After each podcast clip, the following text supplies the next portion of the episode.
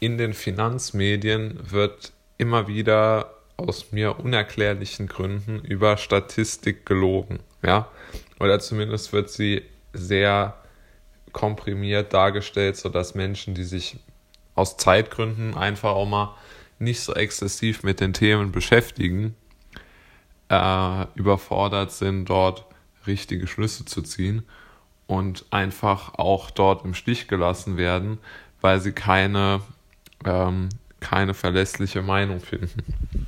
Gehen wir es vielleicht mal durch. Also man hört ja immer von extrem hohen Aktienrenditen. Also wird ja immer gesprochen, zum Beispiel von den bekannten 7%, die eine ETF im Durchschnitt macht per annum. Ja. Das ist aber einfach unrealistisch, weil es aus meiner Sicht klare Beweise dafür gibt, dass es nicht so ist. Also wenn man sich die inflationsbereinigte Rendite der wichtigsten Assetklassen von 1900 bis 2017, das sind die neuesten Zahlen, die ich jetzt so habe, anschaut, vor Kosten und Steuern, dann kommt man auf folgende Verteilung, jetzt mal auf große Anlageklassen gerechnet. Also man hat eine reale Rendite von 5,2% per annum bei Aktien global, 2,4% per annum bei Wohnimmobilien global, 2,0% bei langfristigen äh, Staatsanleihen global, risikofreie Rendite, also Geldmarkt äh, auf dem, in den USA, das sind 0,8% per annum, äh, Gold 0,6% und Rohstoffe am schlechtesten mit 0,2% per annum. Ja? Das ist aus meiner Sicht nicht äh, zu vergleichen mit den Dingen, die so alle Arten von Anlageberater und so einem verkaufen wollen. Ja, also beispielsweise Gold wird ja immer so als vielversprechend dargestellt. Ich denke 0,6 Prozent äh, wenn selbst der Geldmarkt in den USA äh, besser funktioniert als Gold, dann sollte man wirklich mal über Gold als Anlageklasse sehr, sehr scharf nachdenken.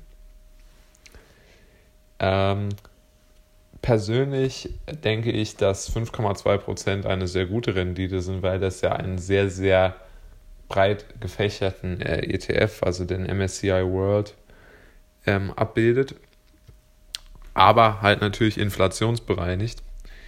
Und wenn man das jetzt zum Beispiel mit, mit den ähm, mit, äh, mit anderen Anlagen vergleicht, ist immer noch die mit Abstand beste Variante.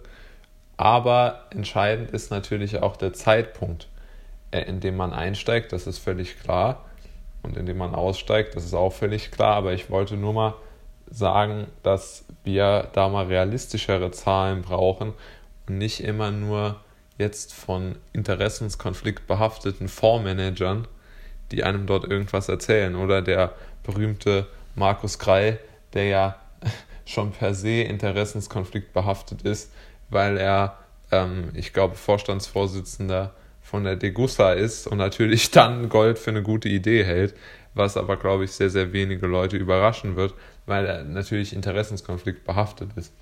Und es ist sehr schwierig, dort jemanden zu finden, der es nicht ist, äh, einen Experten. Und ich denke, das ist wirklich die Aufgabe von, von Journalisten und auch ähm, dort zu hinterfragen und das dann für den Leser oder Zuhörer oder Zuseher ähm, möglichst gut darzustellen.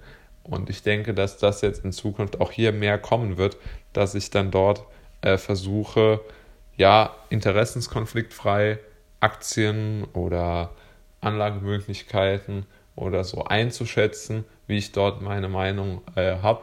Und da ich ja äh, dort ähm, interessenskonfliktfrei bin, kann ich natürlich viel besser jetzt hier zum Beispiel einschätzen, ob Gold eine gute Idee ist langfristig oder ob man vielleicht über was anderes nachdenken könnte.